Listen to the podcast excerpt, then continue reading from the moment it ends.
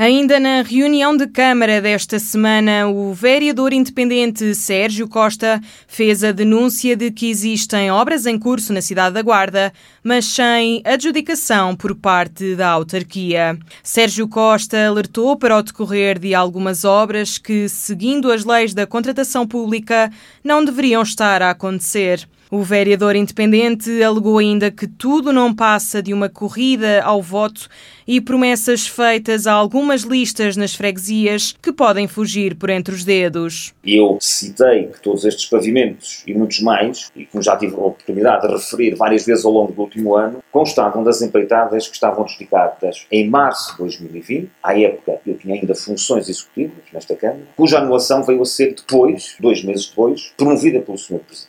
E o atual processo, que veio a, a discussão nesta reunião de Câmara, que fica muito aquém das necessidades todas das freguesias do Conselho, foi-se arrastando no tempo, com atrasos e mais atrasos na contratação, tal como tenho vindo a chamar a atenção desde abril último. Estamos perante a proposta do Sr. Presidente de adjudicar uma empreitada no montante de 700 mil euros, sensivelmente, cujo início dos trabalhos, seguindo as leis vigentes através do Código da Contratação Pública, nunca poderia ter início antes de meados de agosto, o que, face ao período de férias das empresas, levaria o seu início para setembro.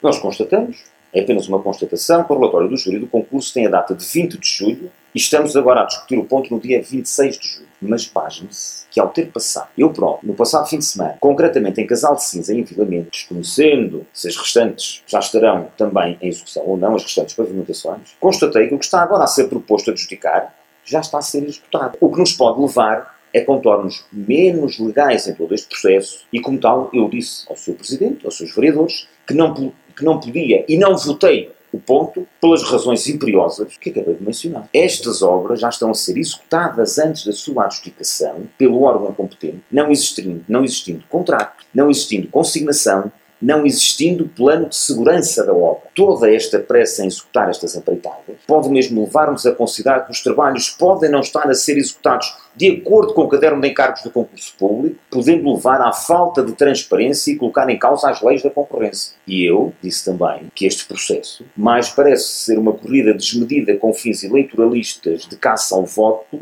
e promessas feitas a algumas listas em juntas de freguesia que podem começar a fugir por entre os dedos das mãos. Esta é a verdade. Eu fiz questão de fazer o trabalho de casa. E perante tudo isto que eu aqui disse, não podia votar sequer. Eu não votei o ponto. Não votei nem a favor, nem contra.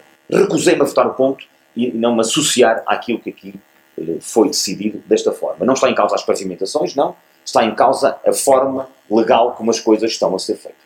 Carlos Chaves Monteiro, presidente da Câmara Municipal da Guarda, não confirmou nem desmentiu a denúncia do vereador, apenas disse que iria averiguar o que realmente se passa. Eu tenho a dizer, é uma questão que foi suscitada agora pelo seu vereador, vou avaliar e vou estudar essa questão e ver se de facto existe aí alguma situação anómala para, se for corrigível, se corrigir.